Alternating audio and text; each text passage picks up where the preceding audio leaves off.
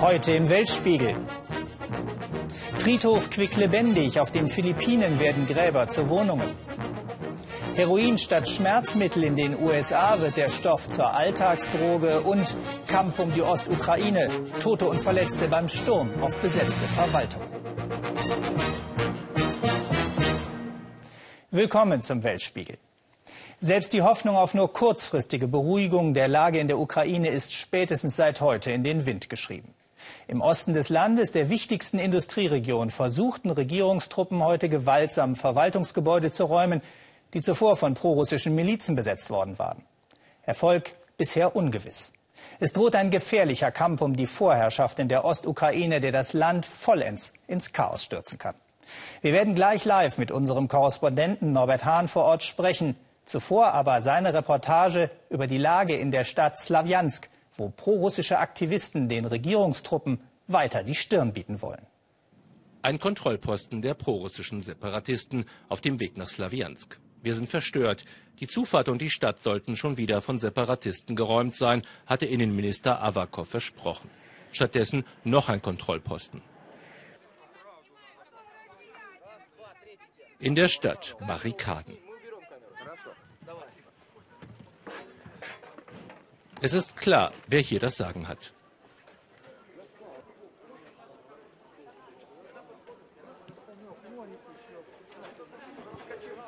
Zum Beispiel Ivan, 36 Jahre alt, drei Kinder. Als er kam, war die Polizeistation schon eingenommen. Nun steht er daneben und ist ein Aktivist. Wir kämpfen für die Wahrheit und die Zukunft unserer Kinder. Und wir sind nicht bezahlt wie die in Kiew auf dem Maidan, die nur die Macht erobern wollten. Auf den Barrikaden machen sie sich Mut gegen den befürchteten Sturm, gegen die Angst. Donbass-Region, Krim, Russland rufen sie und meinen, wir sind alle eins mit Moskau gegen Kiew. Auch Vassili ist dabei.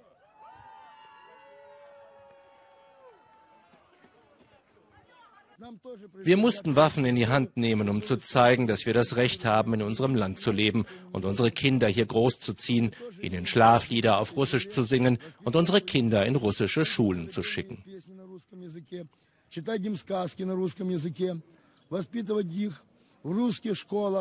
Sie wollen sich abspalten von Kiew und sind bereit, alles auf eine Karte zu setzen. Viele sehen sich verlassen von der Zentralregierung, sind arbeitslos. Nun haben sie wieder ein gemeinsames Ziel, für das sie kämpfen. Waffen haben sie bei der Einnahme der Polizeiwache erbeutet und auch gleich schon eingesetzt, freut sich der Separatistenkommandant.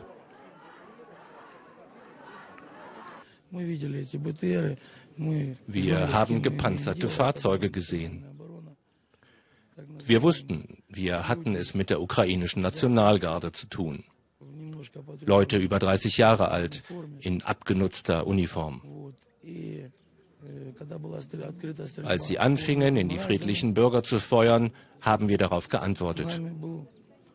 Und die Gegner haben 25 Leute verloren. Потери с той стороны, по нашим подсчетам, составили порядка 25 человек. Ob das stimmt oder Propaganda ist? Was glaubt Svetlana, wer wird den Sieg davontragen in Slawjansk? Der Minister hat gesagt, dass seine Antiterroraktion mit Gottes Hilfe stattfindet. Er und ich haben dann wohl verschiedene Götter. Molotow-Cocktails haben sie gebastelt. Jetzt warten sie auf den Sturm hinter den Barrikaden von Slawjansk. Und wohl nicht nur hier. Und jetzt live zu unserem Korrespondenten Norbert Hahn nach Donetsk, dem Zentrum der Ostukraine.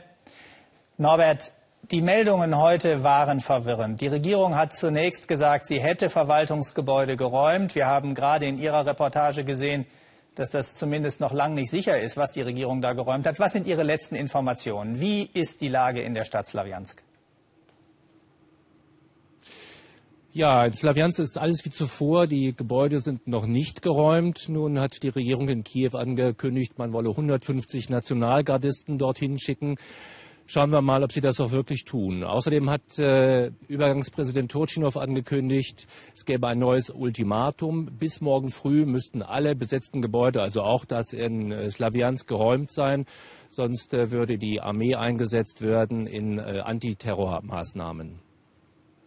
Für die Regierung in Kiew geht es ja auch darum, zu beweisen, dass sie überhaupt noch das ganze Land regiert, die Krim ausgenommen. Die hat sie eh schon aufgeben müssen. Was ist denn Ihr Eindruck? Hat Kiew überhaupt noch nennenswerte Kontrolle über die Ostukraine? Also es sieht im Moment jedenfalls nicht danach aus. Es werden immer neue Ultimaten äh, gemacht, die verstreichen auch immer wieder. Äh, die äh, Zentralregierung in Kiew scheint mir, hat hier wirklich keine Kontrolle mehr über die Ostukraine. Und wenn ich mir die Hauptstraße hier ansehe in Donetsk, wo die sogenannte Republik Donetsk, die Republik der Separatisten, ungestraft äh, Werbeplakate äh, äh, aufhängen kann, die die eigene Regierung zeigen, die eigene, die eigene Republik zeigen und versinnbildlichen sollen. Das ist schon wirklich eine ganz groteske Nummer, die nicht dafür spricht, dass Kiew hier noch irgendetwas unter Kontrolle hat. Und wie sieht es mit der Unterstützung in der Bevölkerung für die prorussischen Milizen aus? Ist es wirklich so, dass die sich in der Ostukraine auf einen großen Rückhalt in der Bevölkerung stützen können?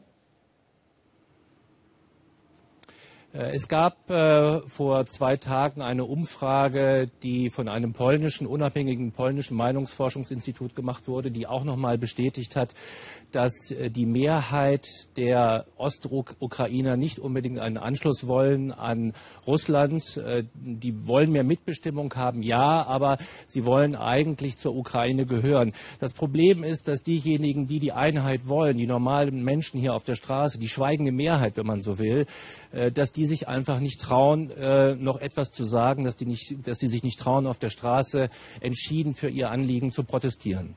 Vielen Dank, Norbert Hahn, für diese Einschätzung. Wir werden sie in der Tagesschau gleich ja wieder hören. Es ist noch nicht so sehr lange her, da haben wir uns um den Zustand unserer deutschen Flüsse große Sorgen gemacht. Der Rhein galt als Abflussbecken der Chemieindustrie, fast schon vergessen. Heute wird im Rhein sogar wieder gebadet. Zustände, von denen die Menschen am Citarum in Indonesien nur träumen können. Der Fluss, der nahe der Hauptstadt Jakarta durch Westjava fließt, gehört zu den verdrecktesten Orten dieses Planeten. Zum Leid von Millionen Menschen, die an und vom Citarum-Strom leben. Inzwischen haben einige aber auch gelernt, aus der Kloake ein gutes Geschäft zu machen. Robert Hettkemper zeigt, wie das geht. Sie leben vom Abfall. Die Müllsammler auf dem Citarum River, dem schmutzigsten Fluss der Welt. Haushaltsmüll wabert an der Oberfläche, im Wasser darunter Exkremente und Chemikalien. Mit Herrn Wahudin machen wir eine reichlich bizarre Bootsfahrt. Seit über zehn Jahren ist der Citarum so dreckig, sagt er. Und er hat ein Geschäft daraus gemacht. Herr Wahudin ist spezialisiert auf das Sammeln von Plastikflaschen und Bechern. Das alles hat natürlich auch zu tun mit der unendlichen Begeisterung, mit der in Südostasien Snacks und Fastfood gegessen wird und das immer in Plastik eingehüllt und verkauft wird. Und das ist ziemlich signifikant, dass dadurch ungeheure Mengen an Plastik entstehen. Und sie enden dann hier im Citatum River. Der Gestank macht fast schwindelig und Herr Wajudin verschärft den Brechreiz mit Schauergeschichten. Wir finden oft Leichen hier, sagt er, in den fünf Jahren, die ich hier arbeite, 200 Stück.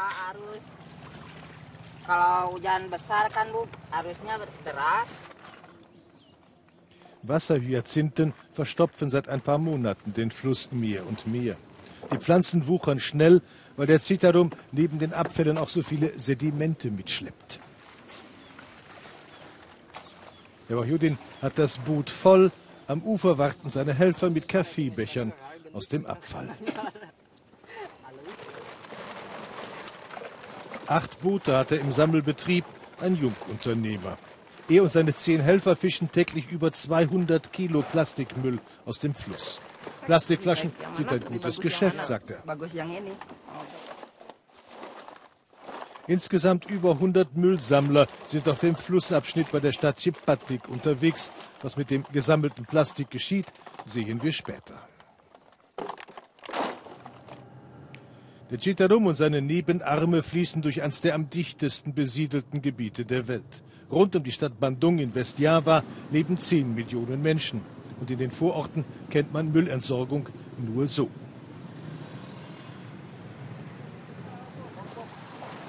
Bei der Stadt Majalaya ist der Citarum noch jung, sieben Kilometer von der Quelle, aber schon verdreckt von Exkrementen.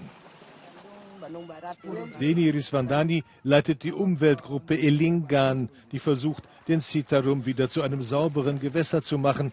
Ein Kampf an vielen Fronten.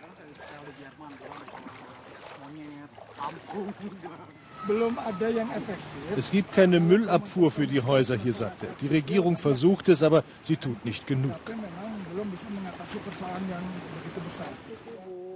Citarum-Wasser wird auch zum Waschen genutzt, selbst zum Kochen und als Kloake zugleich. Westjava ist Boomland. 1500 Textilfabriken haben sich am Citadum angesiedelt. Die ziehen Arbeitskräfte aus ganz Indonesien an. Für so viele Menschen fehlt es an Infrastruktur und die Fabriken selbst sind ebenfalls Wasserverschmutzer. Schwermetalle und Chemikalien verseuchen das Wasser. Die Regierung scheint machtlos gegenüber der Industrie zu sein, sagt er. Sie macht Messungen, sie weiß, wie schlimm es ist, aber es geht immer weiter. Das ist das Schicksal des Citarum. Er zieht Industrie an und damit auch viele Menschen, mehr als er verkraften kann. Das Dorf Civalenke liegt an einem Seitenarm des Citarum neben einer Textilfabrik. Viele Bewohner vermuten, dass ihr Wasser von chemischen Färbemitteln verseucht ist. Hautkrankheiten sind häufig. Aber da fast alle hier in der Textilfabrik arbeiten, sind sie vorsichtig. Es könnte sein, sagt Jajangsu Hermanns, dass mein ständiger Juckreiz von verseuchtem Wasser kommt. Wir waschen uns ja damit. Viele Anwohner sind abhängig von den Textilfabriken, darum sind sie nur schwer für Umweltschutz zu mobilisieren. Chemiebrühe im Reisfeld, heute blau, morgen vielleicht tiefrot oder grün.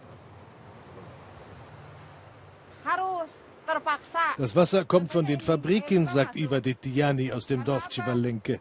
Und die Bauern haben für ihre Reisfelder nur dieses Wasser.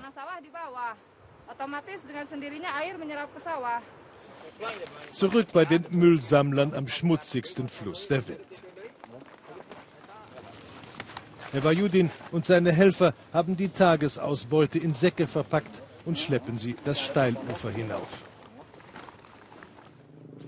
Er ist spezialisiert auf Plastikflaschen, andere Sammler bevorzugen Plastiktüten, aber die bringen weniger Geld, hat er uns gesagt. Die stinkende Fracht wird hoch gestapelt und die Helfertruppe findet obendrauf auch noch Platz. Ziel der Fahrt das Lager eines Zwischenhändlers. Der kauft Herr Machjudins gesammelten Dreck nach Gewicht. Für 10 Kilo gibt es umgerechnet einen Euro. Der Müll wird sortiert. Plastikfabriken schmelzen ihn später ein und machen neue Flaschen daraus. Zusammen mit seiner Truppe verdient Herr Wahyudin rund 20 Euro am Tag. Das ist viel Geld hier in Indonesien. Trotz der Müllsammler bleibt der Chitarum freilich ein Dreckfluss, erstickend unter den wuchernden Wasserhyazinthen. In seinem Unterlauf liegt die Hauptstadt Jakarta. Auch die nutzt sein Wasser. Der Chitarum-Fluss ein Beispiel, wie schwer das Leben in den Ballungsgebieten Asiens sein kann. Es macht aber auch erfinderisch. Auf den Philippinen gibt es mehrere tausend Menschen, die der elenden Enge der Slums im Moloch Manila entflohen sind und sich mitten in der Hauptstadt eine Art Oase gesucht haben. Auf einem Friedhof. Dort ist ein richtiges Dorf im Grünen entstanden, zwischen den Gräbern und in den Gruften. Und es herrscht alles andere als Totenstille. Philipp Abresch über den wohl lebendigsten Friedhof der Welt. Jeden Morgen ein paar Kerzen entzünden. So pflegt Zenaida San Miguel den guten Draht zu ihren Mitbewohnern. Die ältere Dame teilt sich ihr Schlafzimmer mit acht Toten. Senaidas Wohnung ist eine Gruft Sie lebt auf einem Friedhof. Hier, dieser Mann ist bei einem Autounfall gestorben. Und seine Ehefrau an einem Herzinfarkt. Beide waren Senatoren. Meine erste Nacht in der Gruft war schrecklich. Ich habe immer so etwas wie Glasklirren gehört. Irgendwann habe ich die Bilder der Toten zur Wand hingedreht und auf einmal hörte das mysteriöse Geräusch auf. Seitdem kann ich hier bestens schlafen.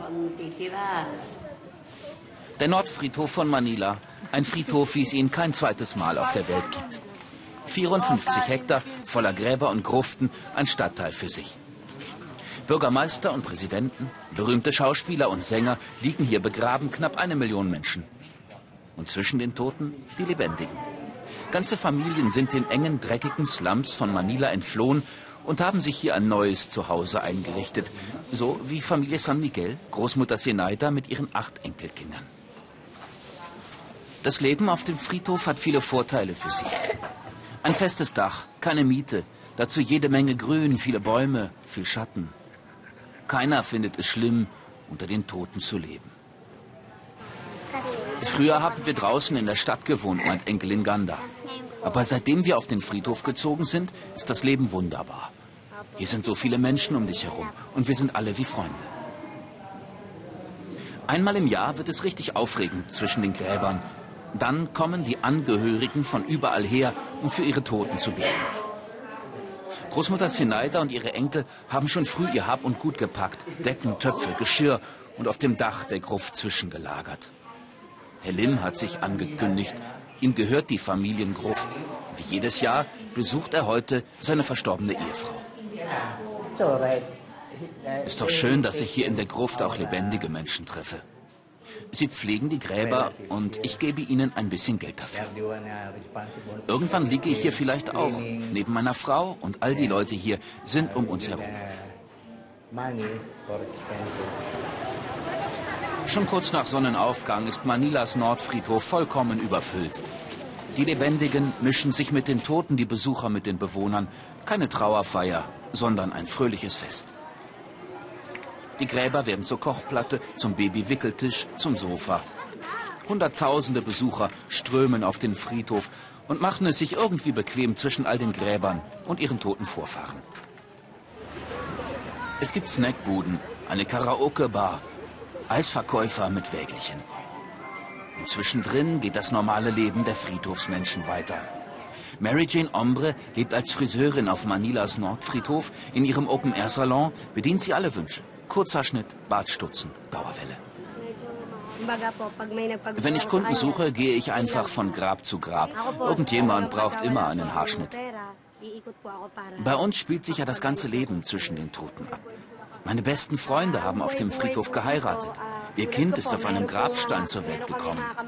Und wenn wir Mittag machen, ist der Grabstein unser Esstisch. 6000 Familien leben hier zwischen den Toten. Doch auch für die Verstorbenen ist der Platz rar und kostbar. Letzte Ruhestätte für diesen Toten eine Plastiktüte. Keine Ahnung, wer das ist. Mein Vater hat die Knochen hier irgendwo gefunden. Vielleicht ist die Grabmiete abgelaufen und dann haben sie die Knochen einfach rausgeholt. Hier liegen überall Knochen rum, aber dies hier ist ein komplettes Skelett, ein ganzer Mensch. Wir haben nachgezählt. An normalen Tagen gibt es um die 20 Beerdigungen auf dem Nordfriedhof. Und für die Friedhofsmenschen fällt viel Arbeit ab. Die Männer verdienen Geld als Totengräber. Die Jungs tragen die Särge. Die Frauen pflegen die Gräber mit frischen Blumen. Die Mädchen kratzen die Kerzenreste von den Grabsteinen und verkaufen das Wachs an den Kerzenhändler. Zehn Pesos gibt's für ein Kilo, ungefähr 20 Cent. Es lässt sich überleben auf dem Friedhof. Es ist dunkel geworden in der Stadt der Toten. Bei Schneider und ihren acht Enkelkindern gibt es jetzt bald Abendessen. Die Besucher sind gegangen, die Friedhofsmenschen haben ihre Gruften und Gräber wieder für sich alleine. Wenn es dunkel wird, hören wir manchmal, wie jemand zwischen den Gräbern umherläuft und schwere Ketten hinter sich herschleppt. Einmal ist sogar jemand ohne Kopf an uns vorbeigegangen. Wir gucken dann einfach weg. Wir haben sowieso eher Angst vor den Lebenden, den ganzen Dieben. Deswegen schließe ich die Gruft immer ab vor dem Schlafengehen. Abendessen bei Kerzenschein. Alle in der Familie haben hart dafür gearbeitet. Särge schleppen, Grabsteine putzen, Kerzenwachs sammeln. Und trotzdem, ganz so schlecht haben sie es nicht getroffen. In der sonst so überfüllten Stadt Manila findet Enkelin Ganda. Sie will noch viele Tage ihres jungen Lebens hier verbringen, unter all den Toten. Die Stadt Manila hat übrigens vor ein paar Jahren einmal versucht, den Friedhof von den Lebenden zu räumen. Die sind aber hartnäckig wiedergekommen. Inzwischen hat die Stadtverwaltung wohl aufgegeben. I will take a lecture about the sale of raw mail, but not from the two Muppets. Gegröle im britischen Parlament. Ein Thema für den Schnappschuss. Unsere neue Weltspiegel-Rubrik für Antworten auf die kleinen Fragen, mit denen ein Land und seine Gesellschaft oft wunderbar erklärt werden kann. Heute sagt Ihnen Annette Dittert, warum sich britische Politiker eigentlich immer so anschreien müssen. Jeden Mittwoch das gleiche Ritual. Zur Parlamentsdebatte im Mutterland der Demokratie versammeln sich die Briten und brüllen sich nieder. Prime Minister's Questions heißt das. Zu Deutsch Fragen an den Premier. Die aber gehen de facto ebenso oft unter wie der Premier höchst selbst, wenn er versucht zu antworten. Und jeden Mittwoch wieder sitze ich hier und schaue mir das an. Oft ist das amüsant, oft muss man aber auch einfach den Ton runterdrehen. Man nimmt das so hin mit der Zeit, aber eigentlich ist das so gar nicht die feine englische Art. Unsere Frage deshalb an Quentin Letts, einen der erfahrensten Parlamentsreporter der Insel. Warum in aller Welt schreien die Abgeordneten in seinem Parlament eigentlich so viel? All dieses Palaver, all dieses Geschrei hat einen Sinn. So testen wir unsere Politiker. Und am Ende weiß man, ob sie standfest genug für den Job und für Kritik sind. So zum Beispiel, Mr. Speaker, erklärt hier der Premier David Cameron, ich lasse mich ja von fast jedem hier in diesem Land belehren. Aber nicht von diesen beiden Muppet-Figuren von der Labour-Partei. Ein Schlag, der saß. Zusätzlich angeheizt wird der Zweikampf durch die Arena als solche, in der sich Regierung und Opposition nur durch zwei Schwertlängen getrennt diametral gegenüber sitzen. Man kann es auch mit einem Marktplatz vergleichen, wie in Marrakesch, wo laut gehandelt wird mit Ziegen und allem Möglichen. Und unser Parlament ist genauso, ein Marktplatz der Ideen. Der Einzige, der damit seine liebe Mühe hat, ist der ganz hinten in der Mitte. Der Speaker, dessen Job es ist, die Herrenparlamentarier zu disziplinieren. Was selten gelingt, in diesem weitestgehend männlichen Tollhaus. Der erste weibliche Speaker war übrigens Baroness Boothroyd, die heute noch im House of Lords sitzt. Ob sie auch eine Lanze bricht für das große Gebrüll? Ja, denn es ist hervorragend für die Demokratie. Ich wollte immer ein robustes Parlament, nicht solche Totenhallen wie die in Europa. Das hier ist eine Kampfarena. Wir Briten sind nicht nur höflich, wir haben mindestens so viel rotes Blut in den Adern wie die Latinos. Sie sind also Gladiatoren, die Briten. In Wahrheit. Ganz sicher aber spielen sie die begeistert in ihrem Parlament. Als der Schauspieler Philip Seymour Hoffman am 2. Februar tot in seiner New Yorker Wohnung gefunden wurde, da war die Todesursache schnell klar. Die Spritze steckte noch in seinem Arm, Heroinspuren überall. Hoffman ist möglicherweise erst durch ein legales Schmerzmittel zum Heroinsüchtigen geworden. Der Wirkstoff heißt Oxycodon, ein Opiat, das es auf Rezept gibt. Immer mehr Amerikaner werden durch solche Schmerztabletten abhängig, und steigen dann auf das billigere, aber verhängnisvolle Heroin. Inzwischen gibt es in den USA alle 20 Minuten einen Drogentoten. Ingo Zamperoni war für uns in Kentucky unterwegs, wo die Polizei der Drogenflut kaum noch Herr wird. Wie fast jeden Abend sind sie unterwegs.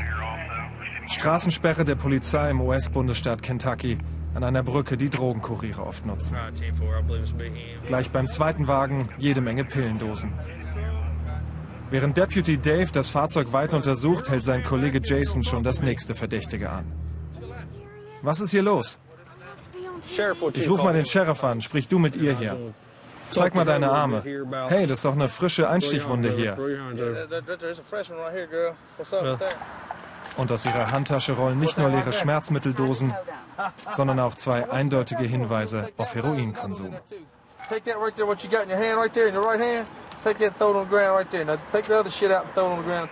Und wieder hören die beiden Polizisten eine allzu bekannte Geschichte. Die junge Frau, nennen wir sie Chris, begann ihre Drogenkarriere durch Schmerzmittel nach einer Kaiserschnittgeburt. Meine Einstiegsdroge waren Tabletten mit Oxycodon drin. Ich hätte mir nie vorstellen können, deswegen eines Tages auf Heroin zu sein, wegen Schmerzmitteln in so einer Situation hier zu stecken.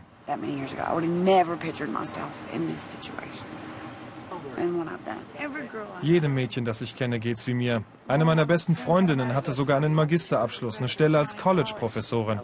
Jetzt ist sie tot. Überdosis. Weil die Polizisten keinen Stoff finden, lassen sie sie laufen. Chris hat drei Kinder. Sie wachsen bei den Großeltern auf. Auch sie kümmert sich um ihre Enkelin. Wie jeden Morgen bringt Janet Brown die zehnjährige Olivia zur Schule. Olivias Mutter kann das nicht mehr. Sie ist tot. Gestorben an einer Überdosis Schmerzmittel. Seitdem wächst Olivia bei der Oma auf. Viele Großeltern hier in der Gegend ziehen ihre Enkel groß, weil die Eltern an Drogen gestorben sind, im Knast sitzen oder in der Entzugsklinik. Ich würde sagen, etwa 75 Prozent der Kinder hier leben bei den Großeltern. So schlimm ist das hier.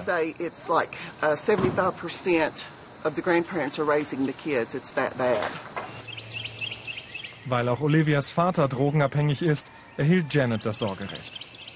Die Großmutter weiß nicht, wann es anfing, aber irgendwann kursierten im Freundeskreis ihrer Tochter Becky Schmerzmittel als Partypillen. In Kentucky sind diese Opioide die Hauptursache für Drogentote. Der Sheriff von Greenup County ist sich der Gefahr mehr als bewusst. Keith Cooper ist seit 40 Jahren Polizist. Der Kampf gegen Drogen ist zu seinem Lebenswerk geworden. Und nichts vergleicht er mit diesem Problem, das mit der wachsenden Abhängigkeit von eigentlich rezeptpflichtigen Schmerzmitteln begann. Uh, uh, Diese hier haben wir bei einem Drogenopfer sichergestellt. Der gängigste Wirkstoff heißt Oxycodon, kurz Oxy genannt. Die meisten hier sind Oxys. Ich schätze mal, das sind mehr als viereinhalbtausend Pillen im Beutel. Zur Schmerzbehandlung von chronisch leidenden Patienten sehr effektiv. Aber das Gefährliche daran, du nimmst nur ein paar und wirst abhängig, bevor du es überhaupt merkst. Zwar verschreiben Ärzte die Mittel nicht mehr so großzügig, aber es gibt einen Schwarzmarkt. Und eine Alternative, die im Gehirn die gleiche Wirkung hat. Heroin ist zudem viel billiger und leichter zu besorgen. Wie viel billiger? Etwa ein Drittel billiger. Und hinter jeder Tür hier in Greenup lebt eine Familie, die auf die eine oder andere Art von dem Problem berührt ist. Ohne Zweifel. So schlimm ist es. Doch die Polizei steckt in einer Zwickmühle. Je erfolgreicher Sheriff Cooper und seine Männer gegen illegalen Schmerzmittelhandel vorgehen, Je mehr Dealer sie ins örtliche Gefängnis sperren, je schwerer es also wird, die Pillen auf der Straße zu bekommen, desto rasanter wächst die Zahl der Heroinabhängigen. Nicht nur in Kentucky, in den ganzen USA hat sie sich in wenigen Jahren fast verdoppelt. Ein Teufelskreis, aus dem es aber doch Auswege gibt.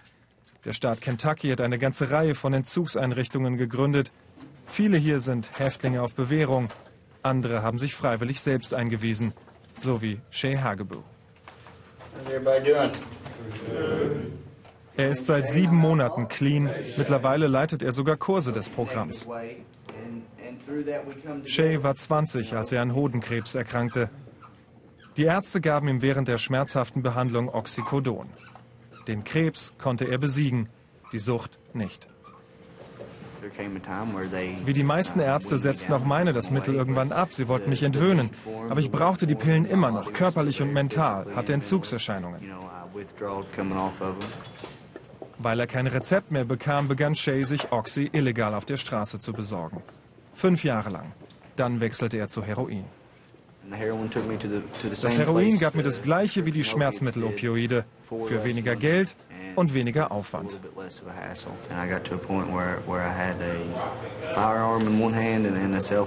Ich kam dann an einen Punkt, an dem ich eine Knarre in der einen Hand hatte und ein Handy in der anderen und dachte, entweder ich erschieße mich jetzt oder ich rufe Hilfe. Zum Glück war ich dann zu feige, mein Leben zu beenden.